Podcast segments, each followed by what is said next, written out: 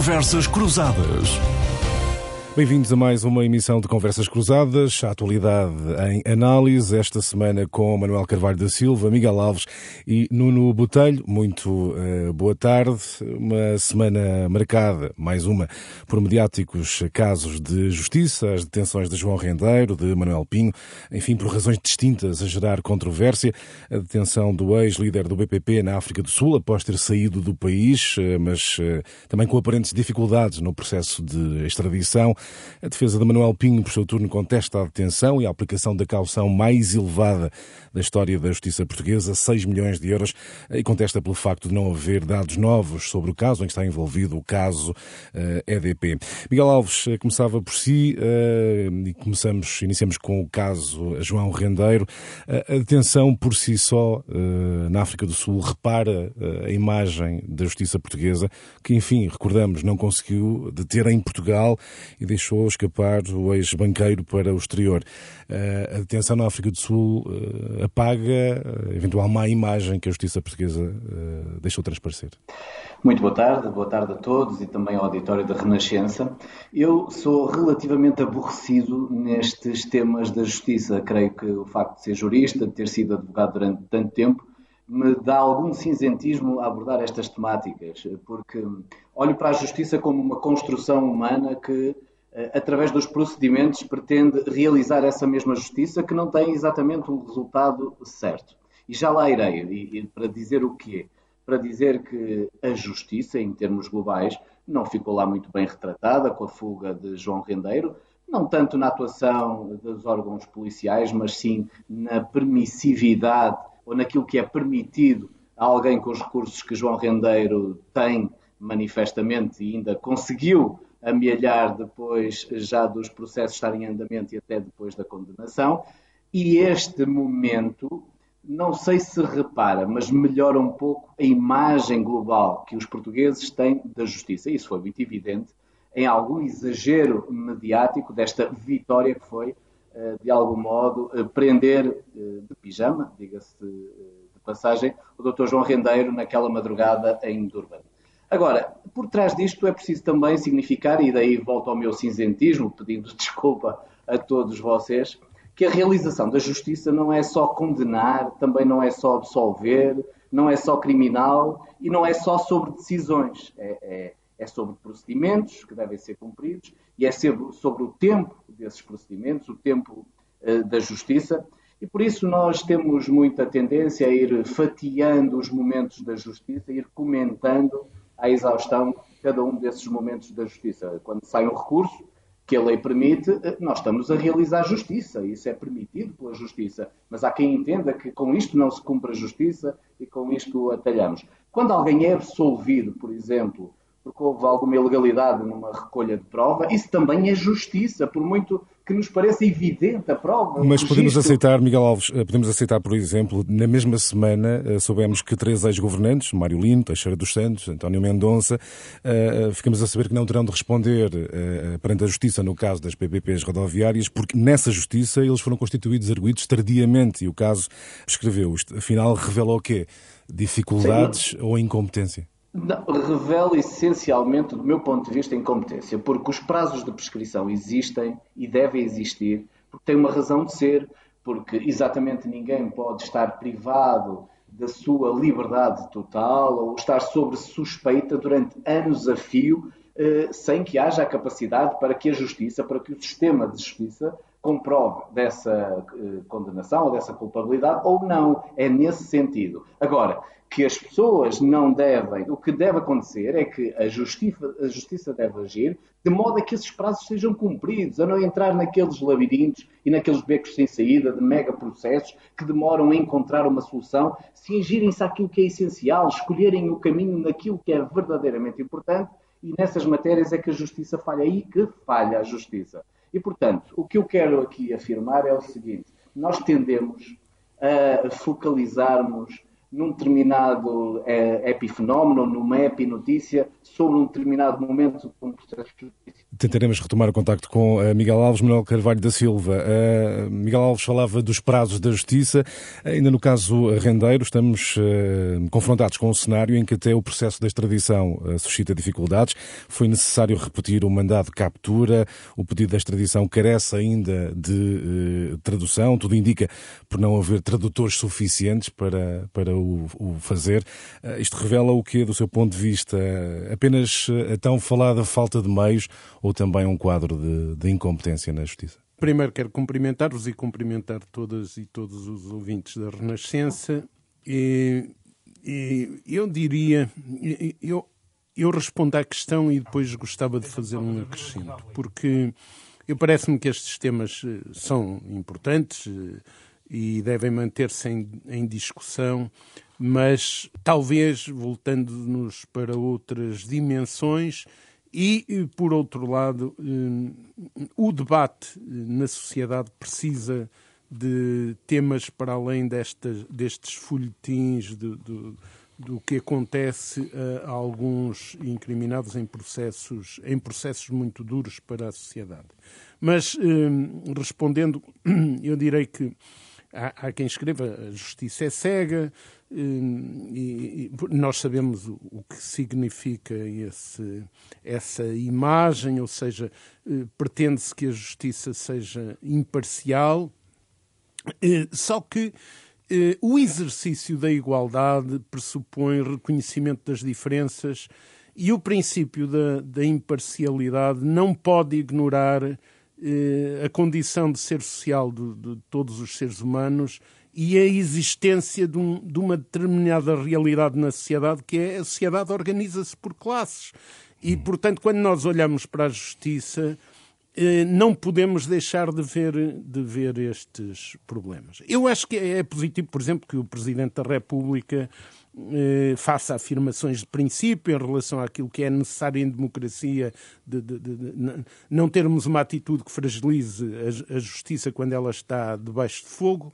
Hum, sim, senhor, mas, mas eh, há desafios que se colocam ao, aos, aos eh, atores da justiça que são pouco cuidados. Eu digo, desde há muitos, o que já disse aqui neste espaço há alguns anos, que eh, os, os, os magistrados precisam de assumir eh, que a sua função, que são seres humanos normais, mas que a sua função é de uma exigência enorme e eh, têm, estão num tempo de uma sociedade mediatizada e têm que saber comunicar. Eu com isto não estou a dizer que devem eh, dar para, para, Tem que se adaptar para o conhecimento geral para o conhecimento geral tudo o que são as informações que dispõem. Nada disso, mas têm que saber comunicar sob pena de se instalar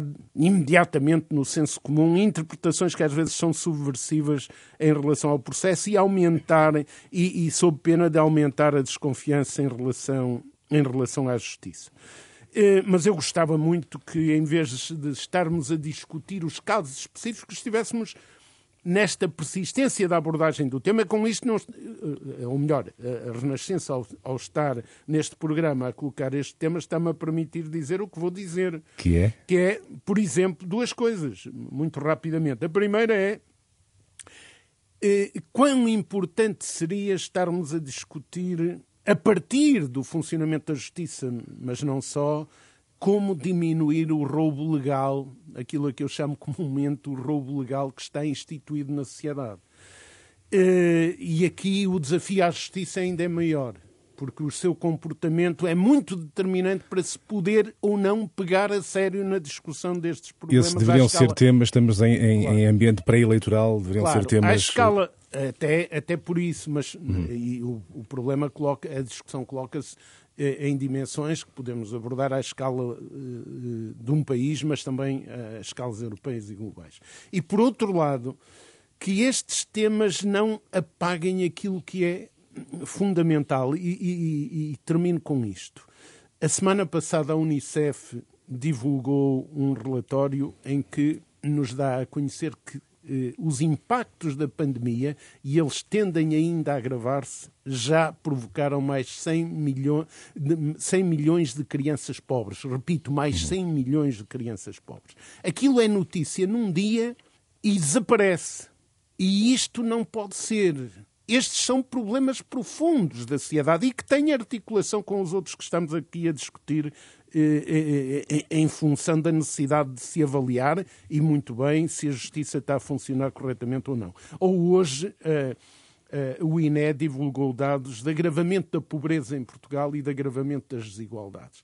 E, portanto, a sociedade tem que ser equilibrada nos debates sobre os grandes problemas e não ficar a rodopiar, porque estes casos tornam-se demasiado consumidores do tempo e da focalidade do debate. Eh, mas ouvimos uh, Nuno Botelho esta semana uh, altas figuras do Estado, desde logo Marcelo Belo de Sousa, o Presidente da República, uh, a dizer que os portugueses não têm razão de queixa quanto à ação da Justiça perante tudo o que ouvimos terá razão o Presidente da República.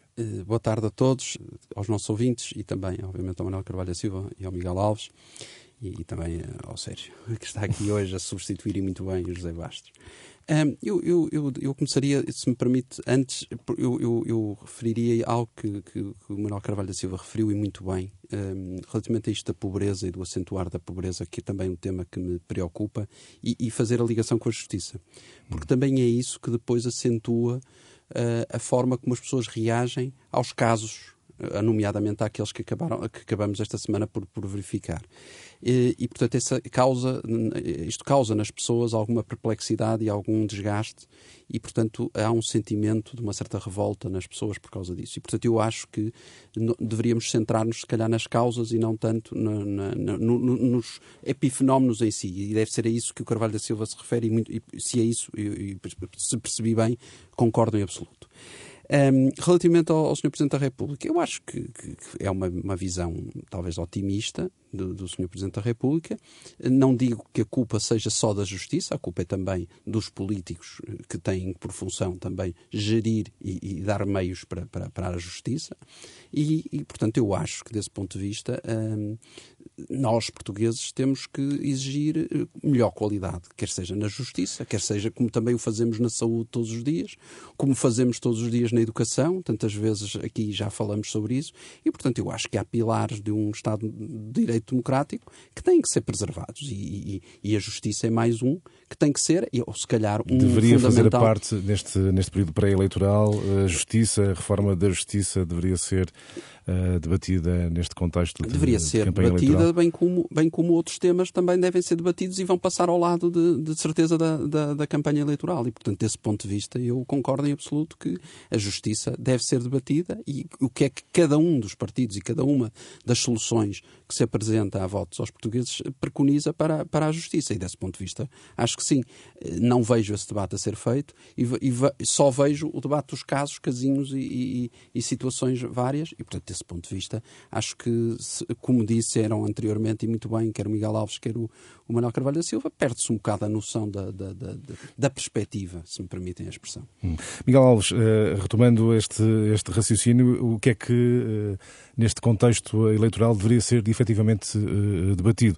O Nuno Botelho falava e dava a entender que, de facto, aquela ideia comum de que os, os ricos têm mecanismos que os, os, mais desfavorecidos, digamos assim, não têm. Por exemplo, a justiça, os políticos deveriam debater, por exemplo, estou a dar um exemplo, ao fim do efeito suspensivo dos recursos, eh, eh, a orgânica da justiça. O que é que devia estar a ser debatido neste momento?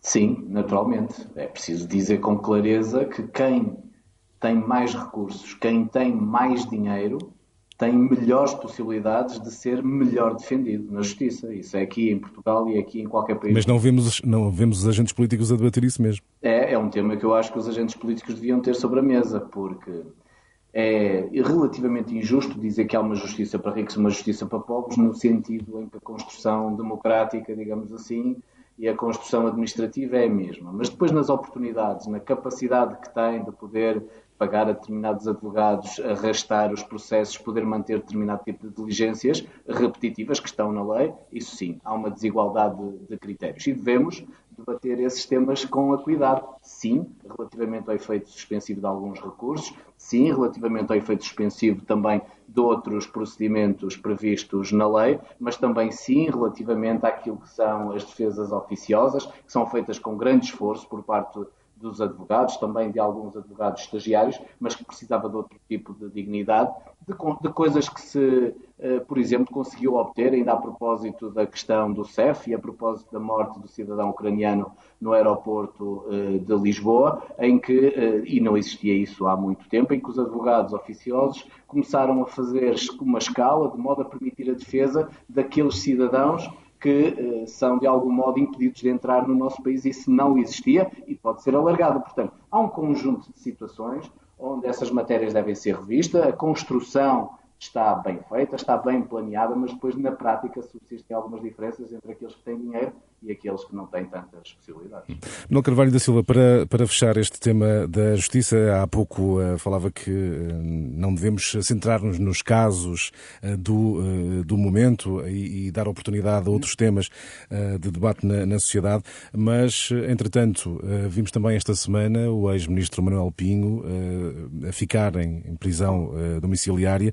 O que eu lhe perguntava é se, anos, muitos anos depois de, do, do processo ter sido iniciado, isto terá sido apenas um reflexo, uh, uma defesa da própria justiça perante o alarme gerado pela fuga de João Rendeiro. Como é que vê estes movimentos que aparentemente indiciam isso, isso mesmo? Em primeiro lugar, eu de forma alguma quero dizer que eh, estes casos não, não sejam debatidos ou não sejam claro, sim, claro. sim, sim, sim, também exatamente, exatamente, exatamente, tem ficou claro. Ser. Sim, agora, sim, tem toda a razão. Agora, a sociedade não pode ficar, ficar só limitada a isso, exatamente. Permanentemente para Exato. sobre isso. Exatamente. Isso não pode, exatamente. Não pode. exatamente. E aí a comunicação social tem que dar uma, uma ajuda, porque a gente percebe o que é que dá, digamos, a, que dá audiência, não é? Em, em, defesa da Renascença, ainda esta semana abrimos vários noticiários com as questões da pobreza, por exemplo. Por exemplo, e, e, aquele estudo que foi feito sobre a habitação, por exemplo, ainda esta semana assisti a isso, ouvi isso com muito interesse. Esta, não, não, não pegasse nisso. Claro. Tem outros momentos, agora,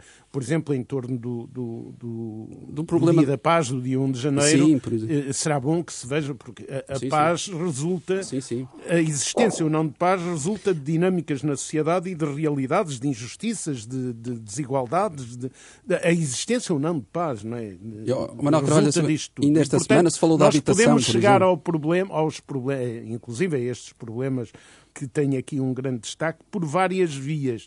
E, e temos, como aliás o Sérgio referiu uh, atrás, de ir uh, às causas. Devemos tra tratar disso. Agora, esta detenção do Manuel Pinho, por exemplo. Um, há um, um, conjunto de comunicados, de, de, comunicados, de comunicações Sim. feitas designadamente por, por advogados, eh, e não só, eh, que eh, insinuam eh, ou que nos deixam a pista de que pode haver ali alguma dimensão de abuso. Aí entra, por exemplo, um exemplo concreto de que a justiça, as magistraturas têm que estar preparadas para responder a isto. E, portanto, eu, eu, eu não, não, não, não, em situação alguma, esperaria que o Ministério Público ou que o juiz eh, que apreciou o caso viesse para a praça pública dizer os mecanismos que teve em conta, mas dar algum sinal. Tem que, que comunicar. Nós estamos num, numa sociedade em que a questão da comunicação, por diversas razões, umas fundadas, outras especulativas, outras até subversivas, mas a comunicação é muito, muito significativa nos processos sociais. E, uhum. portanto, isso eh, não se percebeu o, o suficiente. É, haverá razões, eh, eu não, não, imagino. Agora, as questões da justiça.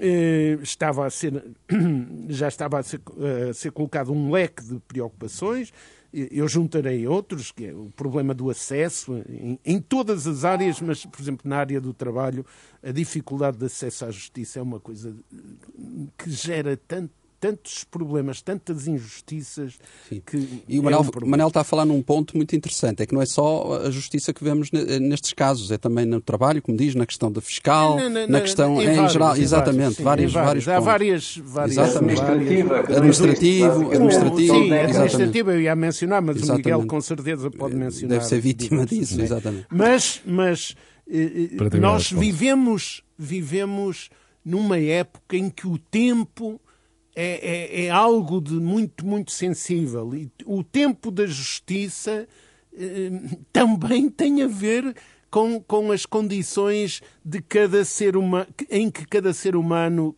envolvido num processo está perante a justiça ou perante a sociedade, porque é nessas redes e no, na arrumação do extrato social e da classe social que depois se identificam muitos dos problemas que precisam de ser tratados. o claro. aproximar dos cidadãos por parte das magistraturas, mas também pelos advogados.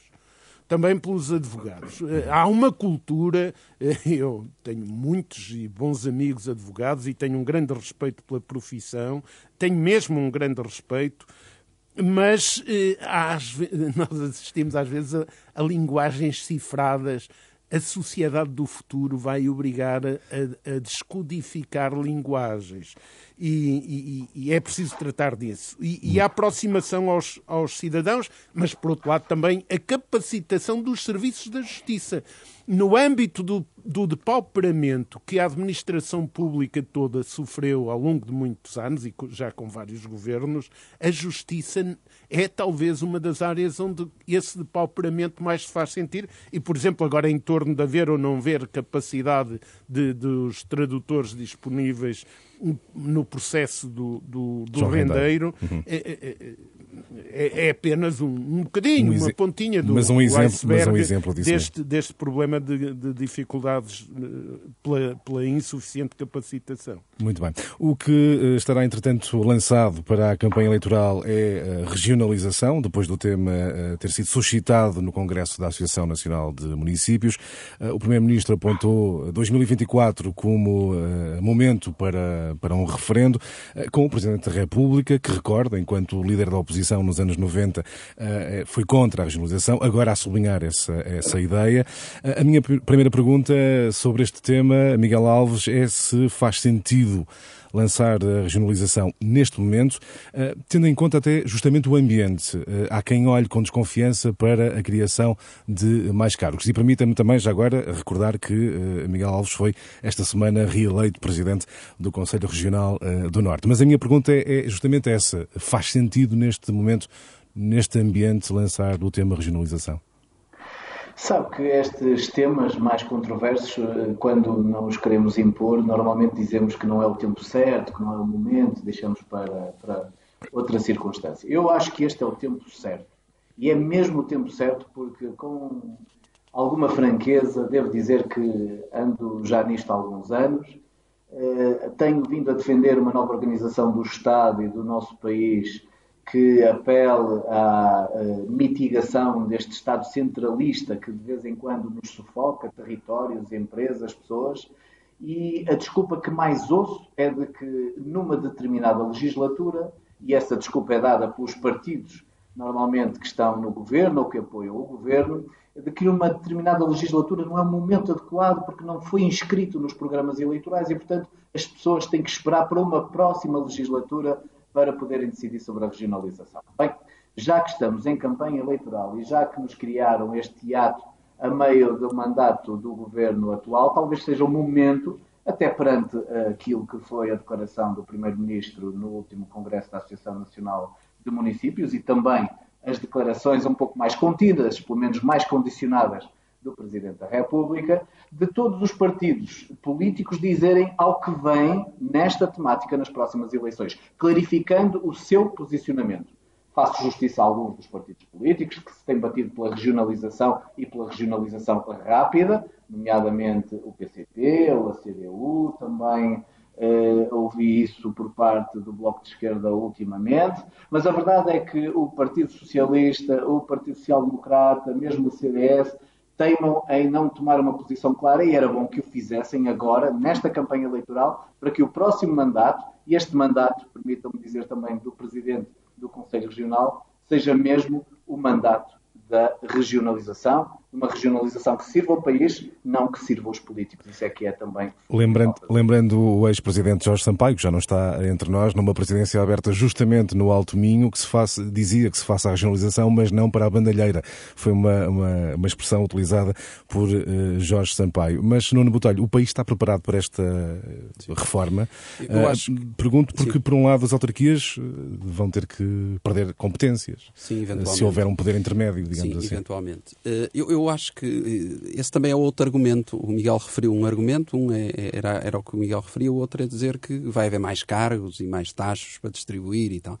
E não é nada disso que está aqui em causa. Portanto, hum. o que está aqui em causa não é aumentar a despesa, é exatamente racionalizar as despesas que, a despesa que temos e que já não é pequena e, portanto, uh, gerir melhor. Uh, está provado que quanto maior a proximidade entre o, o, administrado e o administrador, digamos assim, ou entre a entidade pública e o, e, e o, cidadão, mais próximo for, melhor é aplicado esse dinheiro. Isso, isso tem sido visto também nas autarquias. As autarquias são um exemplo paradigmático disso. Mas basta muitas, pensar, mas muitas, basta e Miguel pensar... Alves pode, pode, falar também um pouco disso, Sim. muitas não aceitaram eh, a transferência de competências. Porque, porque não, não aceitaram, porque não lhes foi dadas as condições financeiras para suportar os custos dessa, dessa, dessa, dessa transferência. Se disserem assim ao, ao Sérgio, agora o, senhor, o Sérgio vai passar a ter, mais, eh, vai ter em casa três crianças e, e acolhe três crianças em casa, é-lhe imposto isto e não lhe dão nem mais um euro por isso. E nem ganha mais um euro por isso. Tem condições de, de sustentar essas crianças. A pessoa tem que pensar um bocado assim. Portanto, as autarquias foi um bocado isso que lhes impuseram. Ou seja, levam com as escolas em cima, primeiro levam com as escolas, não, levam com a chave das escolas, portanto, levam com o edificado das escolas.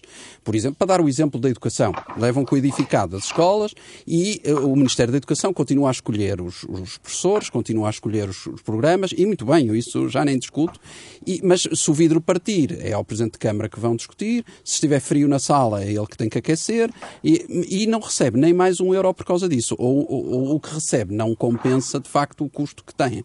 Portanto, se for assim, as autarquias que têm hoje, ao dia de hoje que estamos a falar, o nível de transferências do Orçamento Geral do Estado está ao nível de 1995, portanto é isso que nós temos que falar, quando Sim. se fala que as autarquias são despesistas. Eu tenho que defender, embora não seja autarca tenho que defender os autarcas e dizer que eles fazem muito com pouco. E está aqui o Miguel Alves eh, e tenho que o defender e a, a classe do, do, Miguel Alves, se me permitem, dos autarcas, porque é verdade, porque fazem muito com pouco. Porque estão com níveis de transferências do Orçamento Geral do Estado ao nível de, de 95. E a ideia que dá é que são um conjunto de despesistas que, se calhar, em 308 que existem em Portugal, haverá 10 15 que sejam. O resto é gente que sabe gerir e que gera bem. Isto, é, estão vários estudos feitos por este país de fora em que um euro gasto pelas autarquias locais é melhor aplicado que um euro gasto pela administração central. Portanto, desse ponto de vista, eu não tenho dúvida nenhuma que é hora de mudar, é hora de incluir e de saber ao que os partidos vão, também neste tema, e é hora de perceber de uma vez por todas o posicionamento dos partidos relativamente a esta questão. Porque, de facto, nós já percebemos que o país está há 20 anos sem crescer. Há 20 anos num modelo de desenvolvimento que está, no meu entender, gasto, anacrónico, que não potencia o desenvolvimento das regiões, ou, ou, ou, o desenvolvimento que potencia é muito uh, relativo e, e difícil de fazer por que não mudar uh, de, o estado de coisas e tentarmos fazer diferente, de, de, forma diferente algo que está de facto num marasmo. E eu acho que é o tempo, concordo, é o tempo de regionalizar, é o tempo de pensar como regionalizar e é o tempo de não de aumentar despesa. Porque também é outro, desculpe, sim, só, só sim, para sim, concluir mesmo, outro, outro argumento que vai ser usado é que Portugal é muito pequeno. Isso também não é verdade. Há uma série de países de, por esta Europa fora, regionalizados, que são bem mais pequenos que Portugal e, portanto, isso não é verdade. E já iremos falar também o que é que o. O nosso problema é que estamos ao lado de Espanha e, portanto, região... é muito fácil comparar com a Espanha. Mas se formos comparar com é outros países, é diferente. É diferente. Uh, Manuel Carvalho da Silva, uh, o Nuno Botelho sublinhava o facto de Portugal uh, não crescer há várias décadas. A regionalização é o caminho para inverter esse cenário? Pode ser. Pode ser, pois. Pode ser. Não, não se pode colocar a questão com, com mais certeza do que isto. Eu acho que faz todo sentido colocar-se o debate sobre a regionalização, pelas razões que os meus companheiros de debate já enunciaram, faz todo o sentido, só não percebo porque eh, esta coisa do, do António Costa apontar 2024. Para um referendo. Embora, para um referendo. Sim, também não percebi. Em, embora a data é que eu também não percebi. Não percebo o que, Mas... é, que, o que é que está aí, por, até por uma razão que já vou colocar. E, e, dito isto, o que é que importa? Importa reter que as autarquias estão a receber, receberam uma série de encargos, competências entre aspas, e já foram mencionadas áreas fundamentais, mas não contrapartidas suficientes para isso. Mas não é só este o problema. Eh, o problema de a transferência de competências não corresponder apoio. O problema vai bastante para além disso e julgo que há câmaras que já começaram a senti-lo muito bem, que é as implicações no emprego. Eh, sei lá, a Câmara de Gaia, com eh, a, transposição, né, a atribuição das competências na educação, na, na saúde, julgo quase duplica o número de trabalhadores. E isso arrasta necessidade de discussões sobre a organização dos serviços e a organização sim, sim. do trabalho com diferenciações de práticas dentro do mesmo espaço de gestão de uma Câmara, que são coisas muito complexas. E a organização do trabalho é fundamental para o êxito das, de, de, seja de uma empresa, seja de um serviço. Infelizmente, é, em Portugal, secundarizou-se a organização do trabalho em favor de, de, uma, de uma priorização, tudo se resolver por uma lógica de gestão financeirizada e agora paga-se a fatura. Espero que as empresas, em particular, mas também o Estado, comecem a, a arrebitar as orelhas, como diz o povo. E, e daqui eh, eh, vem o resto da resposta à pergunta que me foi colocada, que eu acho interessante. Porque eh, eu estou perfeitamente convencido que a regionalização traz vantagens. Por exemplo, no imediato, e o Miguel deve eh, sentir isso tanto bastante mais do que eu sinto, mas na discussão dos programas de recuperação, por exemplo, a, a, a, discussão sobre a reorganização económica, eh, que tem que ser vista a nível, muito a nível regional, e estou a pensar até no Alto Minho e na relação do Alto Minho com, com a Galiza, com a Galiza. Eh, mas, mas pode-se falar de, outros, de, outro, de outras áreas. A, a discussão que deve acompanhar os processos de reorganização industrial ou de instalação de, de, de, de novas indústrias ou, ou, a abordagem dos impactos que traz e dos desafios novos que traz, por exemplo, as respostas ao desafio da descarbonização. Tudo isso, esta, esta reestruturação económica ampla, eh, eh obriga uma abordagem muito séria de como é que se encontram as soluções que nos tragam vantagens nas cadeias de valor e motivem os atores económicos para se posicionarem melhor nas cadeias de valor. É e aí a pressão das comunidades, eh, juntamente com a pressão dos trabalhadores, já agora acrescente-se, mas a pressão das comunidades, primeiro o estudo, e, e, e, através dos organismos, as CDRs são sim, instrumentos sim, muito importantes, importantes, não é? Claro. E as comunidades intermunicipais, etc. Mas a, a presença e a atuação eh, bem preparada das comunidades é determinante para que o negócio deixe alguma coisa mais para o, o, país e para as suas populações, ou o negócio seja apenas para uh, a exportação de coisas. Bom ponto e... para perguntar ao Miguel Alves que, que modelo de regionalização uh, para eh, garantir tudo isto que o Manuel Carvalho da Silva estava a sublinhar. Não, o Manuel Carvalho da Silva tem razão e, e, olhando para aquilo que é o Plano de Recuperação e Resiliência, que é assumidamente centralista, e eu até vou dizer aqui uma coisa que se calhar me vão fustigar por ela, até compreendo que o PRR seja centralista exatamente porque não existe o contexto da regionalização e os poderes regionais e o voto direto que legitima politicamente também os decisores e lhes dá capacidade para decidir. Dito de outra maneira, há de facto necessidade de olhar para os territórios de maneira diferente, consoante as suas características e as suas capacidades. E nesse sentido, a regionalização vai mesmo ter que acontecer para poder dar aos atores locais a capacidade de decidir sobre aquilo que entende ser o caminho de cada uma das regiões. E isso é fundamental que aconteça. Eu quero dizer que, na sequência também daquilo que foi dito, que obviamente aquilo que se pretende também com esta regionalização é eh, dar continuidade ao tal processo de descentralização que aqui foi referido com crítica. E parte das críticas são certeiras.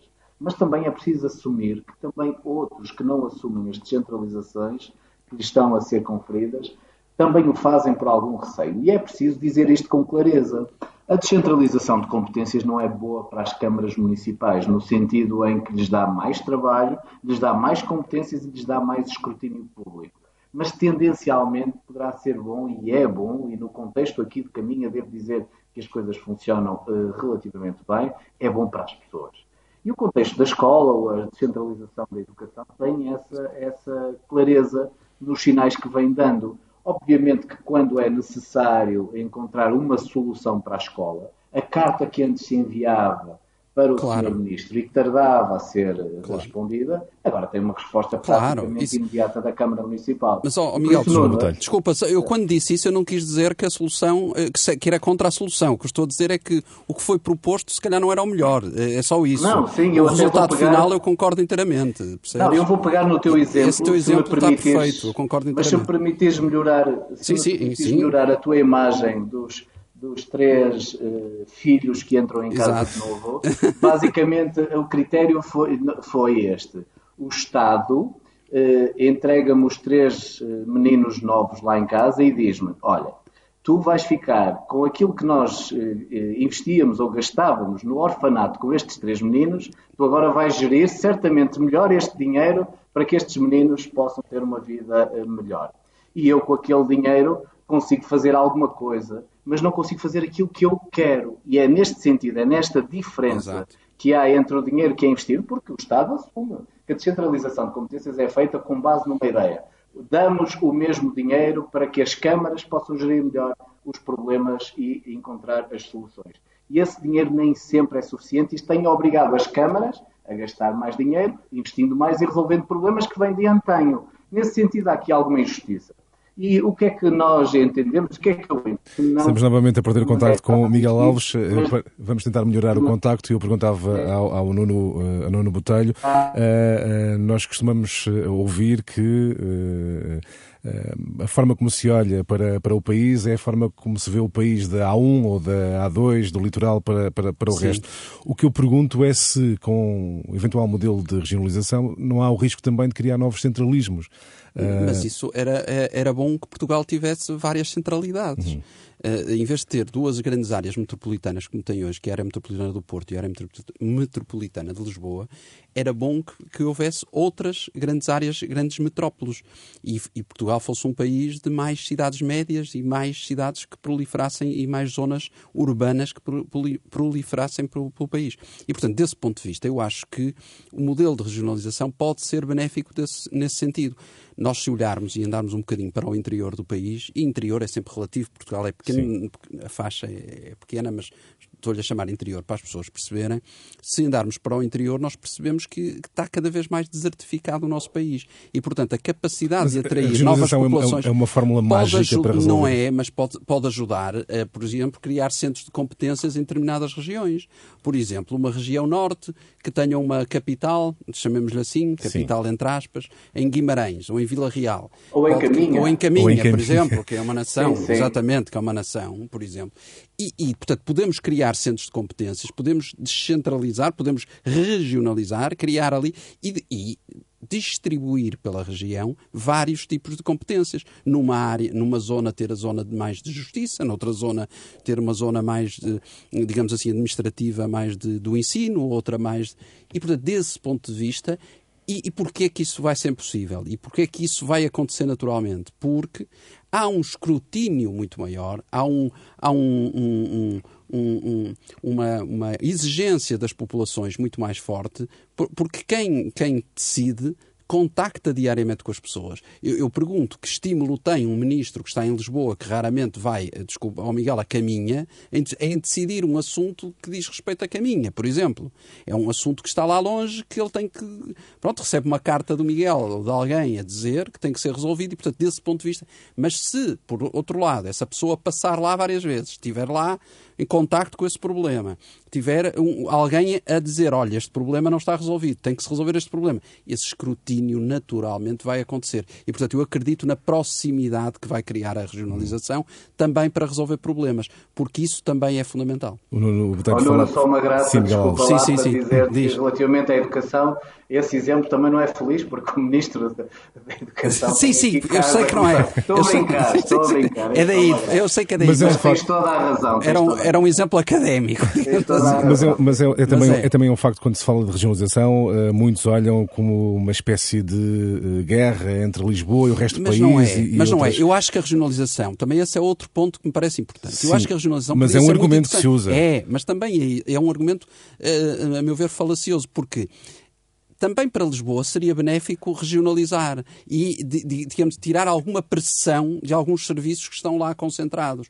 Eh, e, e, desse ponto de vista, eu acho que a qualidade de vida em Lisboa também iria melhorar. A partir desta opinião, Manuel Carvalho da Silva, a regionalização seria também muito benéfica para Lisboa, atendendo a este ponto que muitos olham para a regionalização como uma guerra entre Lisboa e o resto do país? É, Lisboa, ou, ou seja, as pessoas que vivem na região de Lisboa eh, sofrem, em vários aspectos, também eh, efeitos negativos do, do, do centralismo. Os custos da capitalidade, no fundo, sim, não é? Sim, sim. Não vamos estar aqui a enunciá-los, mas sim. isso é, é, é claro.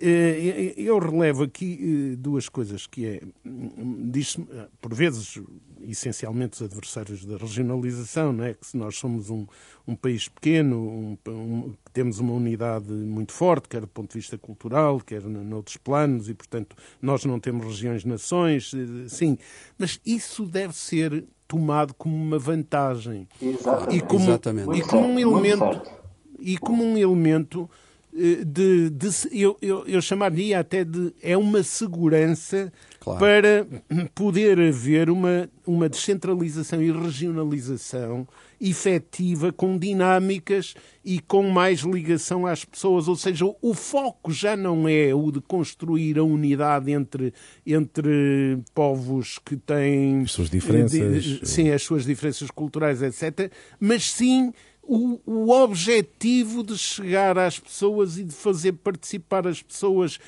repito, para mim é uma, uma vantagem e não uma desvantagem. Uhum. Uh, Miguel Alves, eu, eu, gostava de lhe colocar esta eh, questão. Ouvimos também esta semana uh, a Ministra da Coesão Territorial, Ana Brunhosa, uh, a considerar que faz parte do governo mais centralista. há aqui duas questões. Se bem que ela já veio dizer que as suas próprias afirmações foram infelizes, mas há aqui duas questões.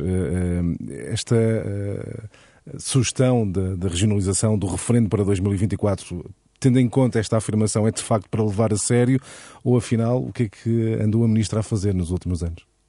Não sei, Sérgio. Quer que eu comente a segunda afirmação do desmentido? Pode, pode, pode. Perguntava-lhe, afinal, perante esta, esta constatação, o que é que a Ministra uh, não, andou, eu, andou, a fazer? Eu, como é que comenta? Eu creio, eu creio que eh, até seria injusto. Podemos eh, criticar o modo como a descentralização é feita, podemos criticar a forma como foram levados a cabo os procedimentos de eleição do presidente da CCDR, só limitados ao voto dos autarcas, enfim. Podemos também criticar a lentidão da desconcentração de serviços, da colocação eh, sobre o chapéu da CCDR das futuras direções regionais de mais diversas áreas, mas é de facto muito injusto dizer que este é o governo mais centralista de, de sempre. Eu acho que isso foi um, um, tiro ao lado da própria ministra. Agora, que há muito caminho por fazer, isso não precisa do Jorge Palma cantar, que todos nós sabemos que é assim. Eu acho que este momento é o momento certo para nós avançarmos. Porquê?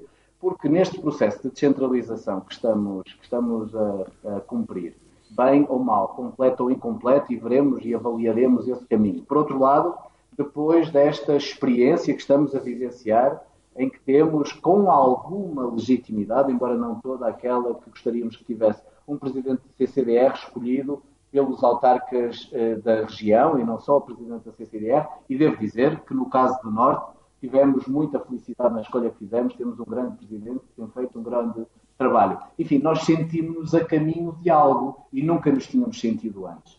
Esta questão do 2024, que aqui há pouco foi abordado, eu uh, também percebo a urgência, a emergência, mas sou um pouco mais prático. eu acho que nós teremos que fazer esta regionalização pela devolução da voz ao povo através de referendo primeiro e aquilo que creio que está na mente do Primeiro-Ministro. E é, é necessário é tanto tempo para esse debate até ao referendo, eh, Miguel Alves? Olha, é o primeiro momento em que ouço uma data específica para que possa acontecer o referendo. Eu, olha, eh, não sei. Posso, podem dizer que eu sou um derrotado, dê-me como um pragmático, prefiro, mas eu acho que se de facto em 2024 estivermos a debater e ao longo deste tempo pudermos debater os efeitos desta descentralização, o modo como ela está a acontecer e caminharmos para uma regionalização efetiva, olha, de algum modo dando resposta às preocupações barra condicionantes que o Presidente da República elencou no encerramento do Congresso das Associações, da Associação Nacional de Municípios,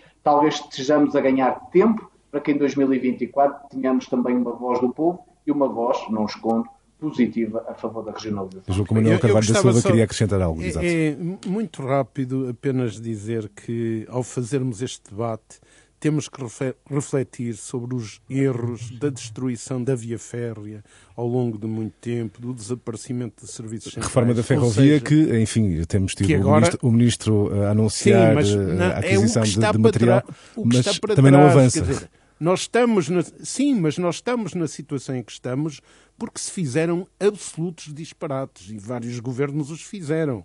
É, é, é o caso da Via Férrea é um caso deles, um caso desses.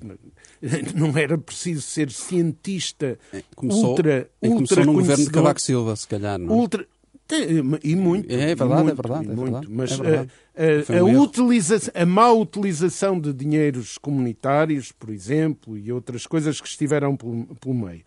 E, e, e, julgo que também temos de ter consciência disto. Se eh, houver uma persistência de, de, de, de encarar a gestão da, da, coisa pública na lógica de uma, de uma gestão financeirizada, eh, nunca temos regionalização.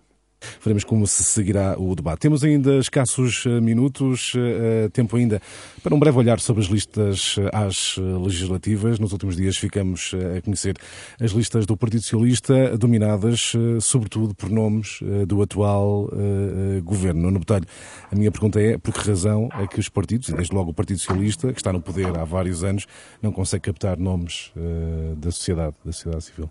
Eh, mas isso é, é, transversal a todos os partidos. Claro, sim, não é só do é, é, Partido Socialista. Sim, mas... sim, eu acho que é transversal. É porque, de facto, eh, é cada vez mais difícil porque não é muito atrativo para uma pessoa que esteja na sua vida privada, digamos assim, uh, colocar-se na posição de, de, de, de político, chamamos assim. Hum. Uh, e de facto uh, não é atrativo uh, e portanto a pessoa apresenta reservas. E portanto o que, o que nós temos são listas normalmente, e no caso do PS for, foram buscar os, os, governantes, portanto uma opção foi clara do Partido Socialista, ir buscar cabeças de cartaz, chamemos assim, e, e, e parece-me uma, uma tática, se me, se me é permitida a expressão, perfeitamente lógica, perfeitamente ir buscar a notoriedade dessas pessoas é, um, é, uma, é uma fórmula. Já o PSD parece ter optado por outra totalmente diferente, foi buscar pessoas completamente desconhecidas, só para pegar, por exemplo, no exemplo do cabeça de lista pelo Porto, eu, eu, tive que ir à internet para ver quem era a pessoa, porque não a conhecia de todo. Portanto, é, é uma, é, é uma tática do Rui Rio completamente diferente. Um, já o CDS também renova completamente, esse por outros motivos e porque andam também ali nas suas eh, guerras, eh, e portanto nota-se que há também uma renovação total, também com nomes totalmente diferentes. E, e, portanto, andamos nisto. E, portanto, a questão é sempre a mesma. Haverá qualidade nas listas? Isso é que eu acho que deixo essa pergunta no ar, porque acho que todos saberão as respostas. Miguel Alves, muito rapidamente sobre esta questão, porque é que os partidos não conseguem, desde logo o Partido Socialista não consegue uh, enquadrar nas suas listas às legislativas uh, figuras uh, para lá de, do universo partidário? Bem, eu poderia fazer a interpretação autêntica na medida em que sou responsável pela lista que apresentamos aqui em Viana do Castelo, mas vou tentar fugir ao concreto porque tenho uma excelente lista uh, que está aprovada em Comissão Política Nacional. Mas eu acho que eu não, dificu... eu não voto em, em... Eu também não, não, Portanto, não, não, não tens que me convencer. Então, nem no Distrito de Viana do Castelo. Terei que, que, terei que, que uh, avaliar as restantes listas. Não, eu creio sem, sem qualquer brincadeira que há dificuldades gerais que uh, apontam para um maior fechamento dos partidos, para uma imagem pública sobre os procedimentos e as ações dos partidos, o escrutínio hoje eh, dos atores políticos e, sobretudo, uma espécie de autorização global de enxovalho público e gratuito também relativamente aos políticos e as condições pessoais para a disponibilidade. Há muita gente que hoje entra aquilo que quer dedicar à família, os custos laborais que pode ter uma carreira política momentânea ou até os eventuais salários, especialmente, e é preciso dizê-lo, relativamente a pessoas com créditos firmados, são condições gerais das dificuldades de recrutamento.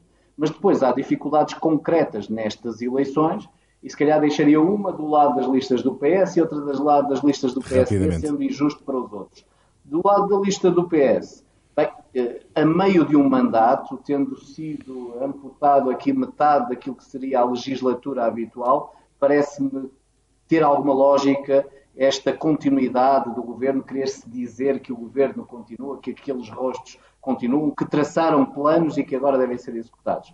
Do lado do PSD, há também, é preciso dizê-lo, a distribuição de despojos destas batalhas difíceis que Rui Rio foi tendo, estes três combates internos em apenas quatro anos, e esta distribuição de despojos, muito associada a uma, uma eleição interna que aconteceu há 15 dias atrás, acaba por criar necessidade de alimentar aqueles que nos apoiaram internamente e, portanto, há ali um fechamento lógico, não só à sociedade civil, mas até dentro do partido. Quer dizer, há uma escolha uh, parcial dentro do, daquilo que é o partido.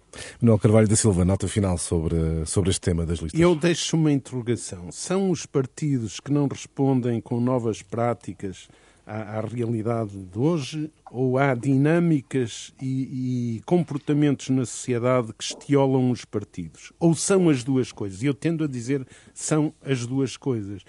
Hoje, eh, o Miguel já referiu, a exposição pública, o escrutínio que é feito a quem exerce funções públicas e, em particular, de governação, eh, traduzido depois naquilo que se vê nas redes sociais e, no, e nas notícias, nas chamadas notícias do dia, eh, é uma desgraça. Portanto, há muita gente que não quer pura e simplesmente expor-se e que foge dessa exposição. O que se criou nas sociedades acerca do que é a figura pública, ouçam a linguagem que é utilizada todos os dias. Eh, as figuras públicas, as figuras públicas, eu digo assim, a, figura pública, se nós formos ver eh, o, o que é a história do conceito, não tem nada a ver com aquilo que se projeta hoje como figura pública. Ai dos políticos que tenham comportamentos idênticos às chamadas figuras públicas que todos os dias são anunciadas nas televisões e noutros espaços.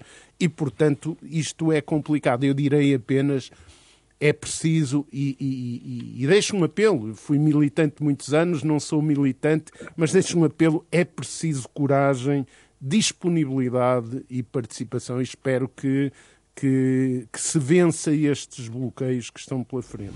E com esta nota chegamos ao fim de mais um Conversas Cruzadas. Manuel Carvalho da Silva, Miguel Alves, Nuno Botelho. Obrigado, boa tarde e um bom Natal. Conversas Cruzadas.